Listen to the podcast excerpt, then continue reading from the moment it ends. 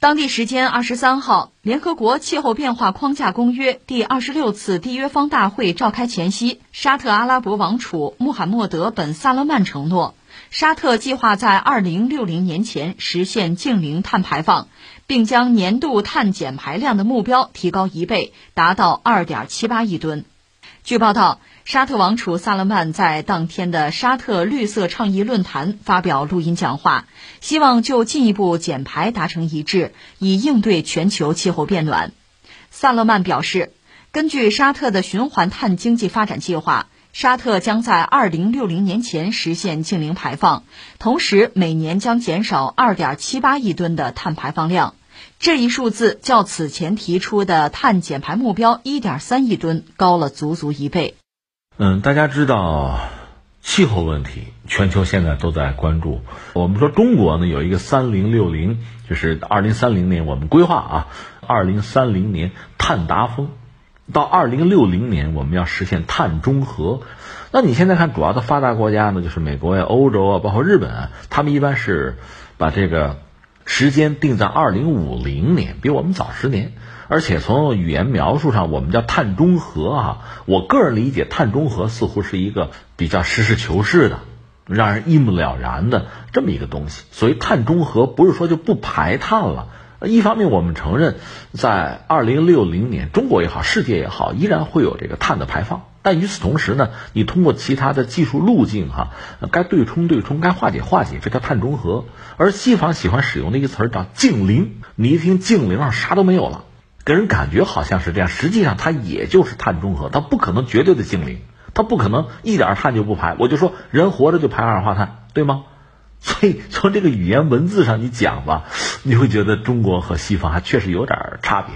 那西方这种渲染的色彩似乎更浓，而沙特现在说是二零六零年，这个时间和我们一样哈，它叫净零，这个词儿用的和西方一样，挺有意思。这沙特给了一个态度，这个态度怎么看呢？首先，我们说这就肯定是审时度势啊，小雨来的正是时候啊。因为我们知道，很快有一个呃气候峰会在英国格拉斯哥，为了那个峰会呢，大家都在厉兵秣马。一个你要表态啊，就是你这个国家。把这个呃碳达峰啊、净零啊，或者说中和、碳中和啊，这个时间表你得给我们大家知道，公之于众啊啊，公告天下，我们都看着你呢，对吧？咱们互相都得较较劲，对吧？另外呢，就是还涉及到一些路径啊、技术啊、资本呐，那怎么办？你说你要实现这个目标，那得投资啊，得有技术啊，这个怎么办？另外还涉及到一些国家生存发展，它会有利益在里边，而且这个利益有的时候是需要博弈的。会存在比较复杂的斗争。那么这次气候峰会呢，要解决这些问题。那沙特呢，是赶在格拉斯哥这个峰会之前公布自己的时间表，二零六零我们要净零啊，这个应该说是正是时候。那么显然，沙特一方面这个时候公布这个目标吧，对气候峰会肯定是一个助力，同时呢，对自己的国际形象那肯定也是一个相对比较正面的加分。这是一个我们要说的。那第二就是说，说到沙特这个国家，我们大概心里边都有数。它让我们想到的沙漠，对吧？石油就这个东西，它是欧佩克的带头大哥。那你说它要达成这个什么二零六零啊，要净零啊，就是碳中和这个目标，现不现实呢？我倒觉得总的来说，它要这样达成哈，应该说问题也不大。你看这么几点，第一个呢，沙特这个国家是主要的产油国。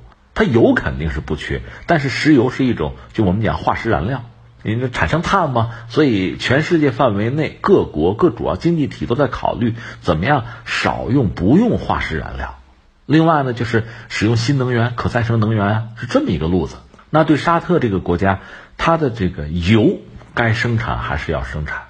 因为即使到二零六零，我们讲碳中和，我理解不是说一点碳就不生产了，只是通过其他的途径呢，把你生产的这个碳啊，你可以想办法，比如说对冲掉啊、回收掉啊、稀释掉，就想什么办法吧。但是你想，化石燃料、石油就作为燃料本身，它的存在还是有价值的，应急啊。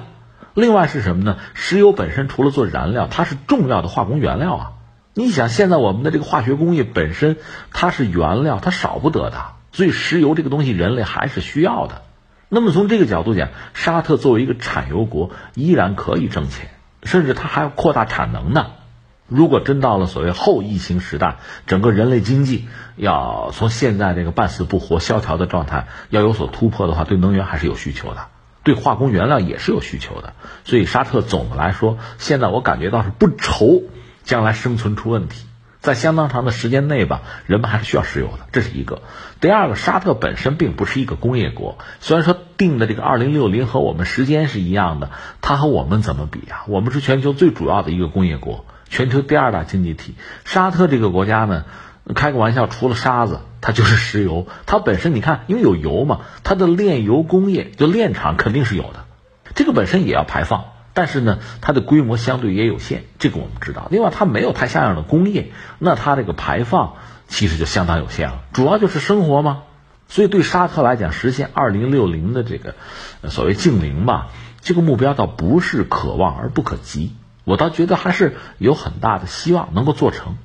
当然，这也意味着可能巨大的投入，因为你要使用新能源，比如说像中东那个地方，比如太阳能。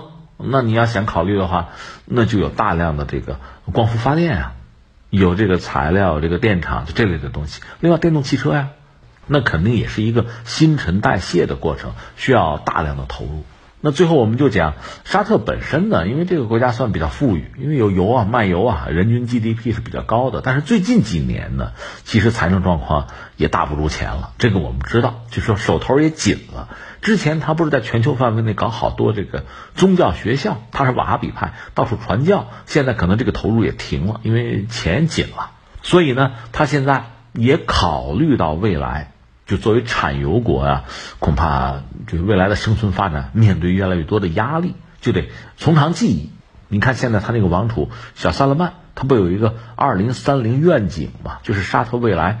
现在就二零二一年了，对吧？到二零三零，我沙特要把自己搞成一个什么样的国家，塑造一个什么样的形象，在全球，特别是经济啊、政治版图上，我是一个什么角色，他必须重新考量。甚至前两天我们不是也聊这个新闻吗？“一带一路”和他这个二零三零愿景怎么对接？那双方怎么合作？他确实不得不考虑这些事情。而且你看，产油国里面就说到这个，我印象中俄罗斯确实很有意思，他现在是卖油。而且通过这个管线吧，把天然气可以输送给欧洲。而按照俄罗斯的想法，将来你欧洲可能要进入一个所谓轻社会，氢呢就是氢气的氢，氢能源。日本不是也要搞氢能源社会吗？人家欧洲也是这么想的。欧洲这没有能源吗？油气资源有限吗？所以想搞氢能源，以氢为基础，构建一个就新的一个社会运转的一个样态。那俄罗斯就说：“那我俄罗斯啊，我工业制氢，我依然可以向欧洲提供能源。现在的管线我改造之后，我就可以输氢了，就不输天然气了。所以俄罗斯是这么考虑问题。那么这个路径对于沙特来讲靠不靠谱呢？就不太靠谱，因为俄罗斯毕竟哈，它国家面积很大，版图大，而且它的工业基础还是有的，苏联嘛。而沙特。”除了油以外，就是包括天然气啊，那主要是油了。它在工业，包括制氢这个领域，恐怕还真的没有太多的优势可言。那么，将来沙特走什么样的路，怎么样让一个国家能够长治久安，这确实是一个问题。现在他那个王储小萨勒曼倒是拿出了一整套的想法，那他这套想法毕竟还要经过实践的检验，也要根据就全球范围内我们看到哈。这个总的就是人类社会发展的这个态势，他要应该修正，逐步的在修正他这个方案，让它变得更实际、更可操作才好。